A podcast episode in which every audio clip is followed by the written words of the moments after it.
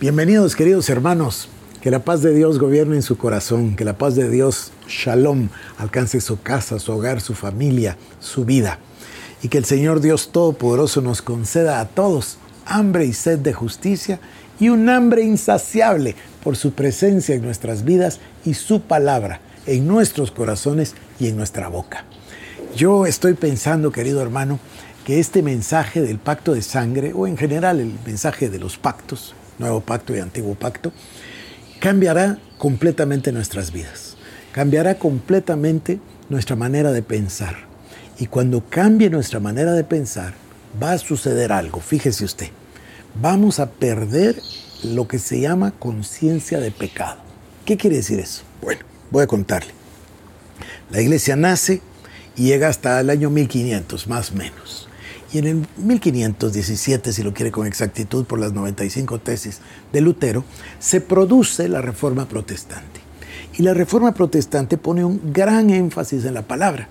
Y a partir de la Reforma Protestante hay varios movimientos, obviamente el luteranismo, Lutero, y de ahí el calvinismo de Calvino, y viene también, se acuerda usted de Wesley, pero viene una gran cantidad de enseñanzas a la iglesia. Ah, llegamos hasta el siglo XX, finales del siglo XIX, principios del siglo XX, el dispensacionalismo, Scofield, etc. Pero de alguna manera los predicadores comienzan a hablarnos sin conocimiento de lo que estamos hablando de los pactos.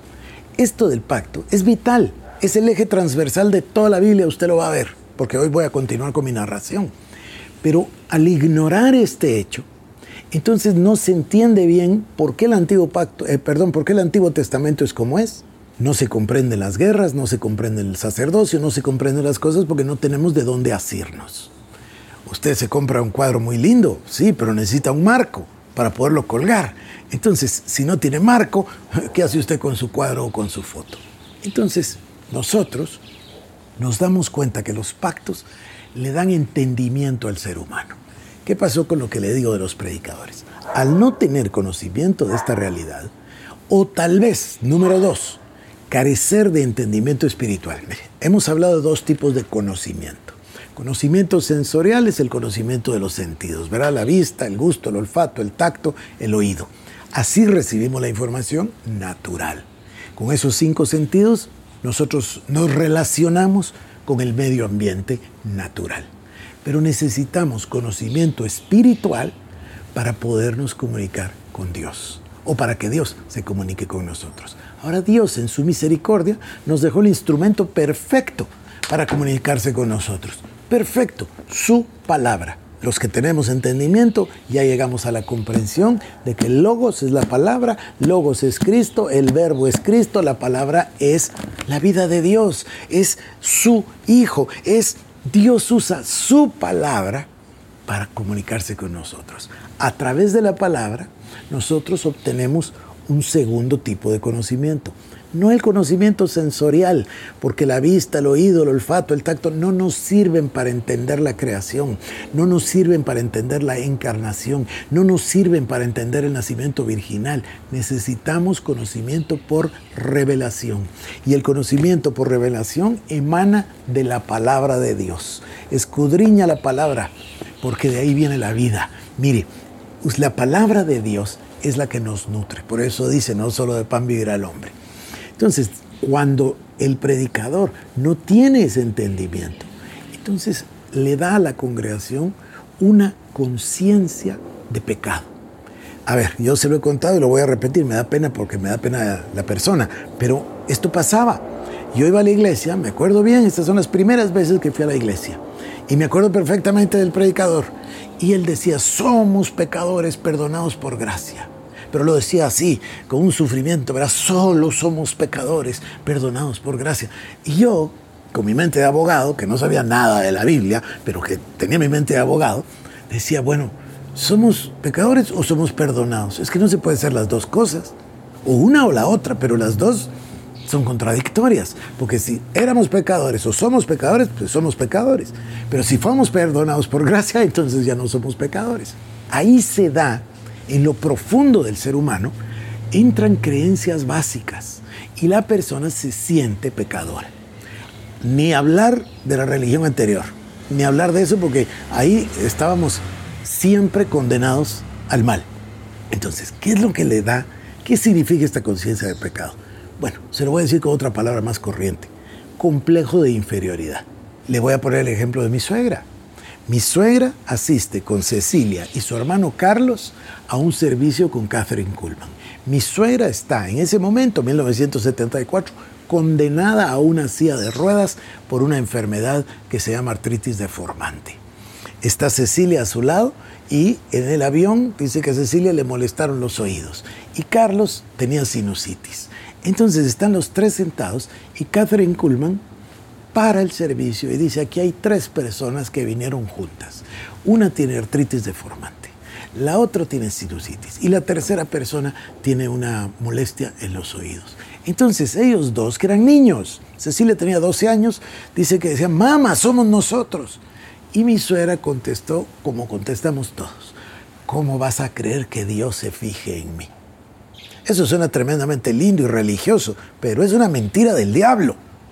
Por supuesto que Dios se fija en ti. De tal manera amó Dios al mundo que envió a su Hijo unigénito para que muriera por nosotros, para que nosotros alcancemos la vida eterna. Él nos amó de primero, no nosotros a Él, dice la Escritura. Él constituyó a su Hijo pecado para que nosotros fuésemos hechos la justicia de Dios en Cristo Jesús. Él nos da el espíritu de adopción por el cual clamamos Abba Padre. Por supuesto que está interesado en nosotros, pero esa religiosidad y mi enemiga, mi enemiga horrible, que ya sabe usted que, que tengo esa enemiga, enemiga de todos nosotros, que se llama la ignorancia. Cuando no estudiamos, cuando no escudriñamos, entonces nos ataca la ignorancia. Y la ignorancia busca mantenernos eh, presos, encerrados en las tradiciones, en las ideas religiosas, en el legalismo, en el espíritu de religiosidad, en todas esas cosas, excepto la libertad en Cristo Jesús. Entonces tenemos que vencer a la ignorancia. Pero regreso a la conciencia de pecado o complejo de inferioridad. Con el complejo de inferioridad siempre estamos en desventaja nunca alcanzamos a Dios, nunca. ¿Por qué? Porque estamos viéndolo así, se nos olvida el sacrificio de Cristo. Cuando hemos pasado semanas con ustedes, que yo estoy feliz, le quiero decir, porque imagínense que yo hubiera predicado esto de domingo a domingo, me hubiera tardado una década. En cambio ahora todos los días vamos avanzando. A veces siento que muy despacio y le pido perdón si repito tanto, pero creo que vale la pena porque voy construyendo, construyendo, construyendo todos los días. Es hermosísimo. Entonces, Dios que nos amó y que fabricó un plan, lo hizo a través de pacto. El amor de Dios es el amor de pacto. La realidad nuestra es la realidad de pacto.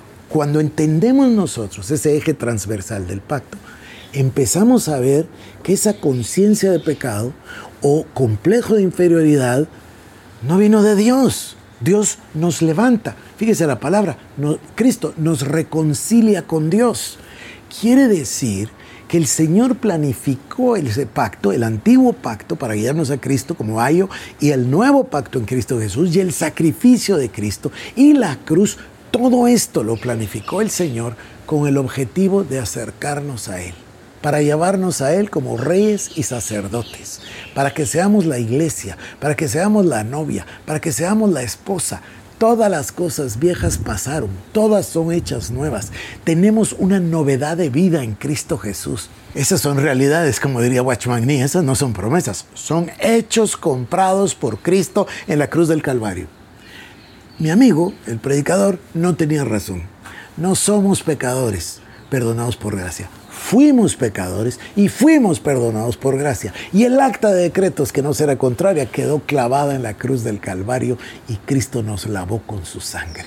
Y nos lava actualmente con la palabra. Entonces, no somos pecadores, somos hijos. Somos llamados hijos de Dios, somos amigos de Dios. Tenemos a Cristo Jesús intercediendo por nosotros todo el tiempo en el trono de la gracia. Y usted dirá, pero pecamos. Bueno, la palabra es tan amorosa que dice que si pecamos tenemos abogado, a Jesucristo el justo, para que podamos, usted no va a volver a perder su relación con Dios. Usted es hijo.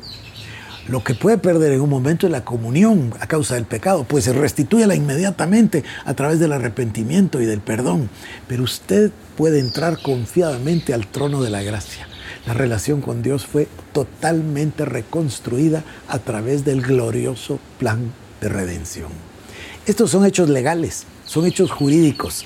Yo quiero llevarle hoy a un pasaje para que comencemos a entender la cruz ya, se acuerda que le prometí de los tres días y tres noches, se lo voy a cumplir, se lo voy a cumplir, pero eh, quisiera guiarlo despacio hacia ahí. Mire, dice Mateo capítulo número 26 y estoy en el verso 36. Este es el momento de la oración del Señor en Getsemaní. Entonces llegó Jesús con ellos a un lugar que se llama Getsemaní y dijo a sus discípulos, sentaos aquí, entre tanto yo voy allí y oro. Y tomando a Pedro y a los dos hijos de Zebedeo, comenzó a entristecerse y a angustiarse en gran manera. Entonces Jesús les dijo, mi alma está muy triste, hasta la muerte. Quedaos aquí y velad conmigo. Mire, comenzó a entristecerse y a angustiarse. Luego dice que Jesús dijo, mi alma está muy triste hasta la muerte. Quedaos aquí y velad conmigo. Y yendo un poco adelante, se postró sobre su rostro, orando y diciendo, Escuche, Padre mío, si es posible, pase de mí esta copa, pero no sea como yo quiero, sino como tú. Tomemos nota, es el verso 39. Vino luego a sus discípulos y los halló durmiendo, y dijo a Pedro, ¿no habéis podido velar conmigo una hora? Velad y orad para que no entréis en tentación. El espíritu a la verdad está dispuesto, pero la carne es débil. Otra vez fue y oró por segunda vez diciendo, Padre mío, si no puede pasar de mí esta copa sin que yo la beba, hágase tu voluntad. Vino otra vez y los halló durmiendo porque los ojos de ellos estaban cargados de sueño. Y dejándolo se fue de nuevo y oró por tercera vez diciendo las mismas palabras. Entonces vino a sus discípulos y les dijo, dormid ya y descansad. He aquí ha llegado la hora y el Hijo del Hombre es entregado en manos de pecadores. Levantaos, vamos, ved, se acerca el que me entrega. Ahora vamos a ir a Lucas capítulo número 22 para leer el mismo pasaje básicamente, pero el relato que nos da Lucas. Dice así, y saliendo se fue como solía al monte de los olivos, y sus discípulos también le siguieron. Cuando llegó a aquel lugar les dijo, orad que no entréis en tentación, y él se apartó de ellos a distancia como de un tiro de piedra, y puesto de rodillas oró, diciendo, este es el verso 42, estoy en Lucas 22. Padre, si quieres, pasa de mí esta copa, pero no se haga mi voluntad, sino la tuya. Escucha esto. Y se apareció un ángel del cielo para fortalecerle. Y estando en agonía, oraba más intensamente. Y su sudor era como grandes gotas de sangre que caían hasta la tierra. Cuando se levantó de la oración y vino a sus discípulos, les halló durmiendo. Bueno, dejemos eso. Aquí está la copa. Ahora, muchas veces religiosamente se dice, bueno, la copa es, eh, quiere decir pues lo que iba a pasar. No, no, no, no, no. Lo que va a pasar comienza aquí. La cruz del Calvario comienza en este momento. Si nosotros queremos entender el proceso de la cruz, tenemos que ir al Monte de los Olivos. En el Monte de los Olivos el Señor estaba entristecido. Mire las palabras que usa. Estaba totalmente angustiado y dice, Señor, si quieres pasa de mí esta copa. ¿A qué copa se refiere? Yo se lo voy a decir ahora. Esa copa está llena de la ira de Dios. Es la copa del pecado que contiene los pecados, rebeliones, traiciones, perversiones, etcétera, de toda la humanidad. Cuando Él mira esa copa, se angustia, se entristece, entra en agonía ora fuertísimo para ser fortalecido, para poder tomar esa copa, que es el pecado que va a venir sobre él. Él sabe la consecuencia del pecado. Él jamás se ha separado de Dios el Padre. Y ahora a causa del pecado, porque dice que fue hecho pecado, para que fuésemos hechos la justicia de Dios, entonces en ese momento Él sabe que al tomar esa copa de la ira de Dios va a tener muerte espiritual. Claro, Tenía que haber muerte espiritual para que hubiese muerte física, es otro elemento. Pero él nunca ha pecado. Él no conoce el pecado, vivió como hombre, pero no se dio a la tentación nunca y no cometió pecado. Y ahora Él sabe que el pecado le va a separar del Padre. Esa es la copa de la ira de Dios, es la copa del pecado. Y por eso Él entra en agonía. Por eso yo voy a sostener un argumento. La cruz no empieza en la cruz, la cruz comienza aquí. La agonía que Él siente de saber y sentir que va a separarse de Dios.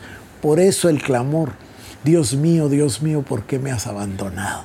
Porque nunca se habían separado. La muerte espiritual tiene que venir sobre él y viene en la cruz. Viene la muerte espiritual y cuando él expira, el velo del templo se rompe en dos. Usted ya sabe eso. Quiere decir, se acabó el antiguo pacto. Aquí nace un nuevo pacto. Cristo Jesús va al fondo de la tierra.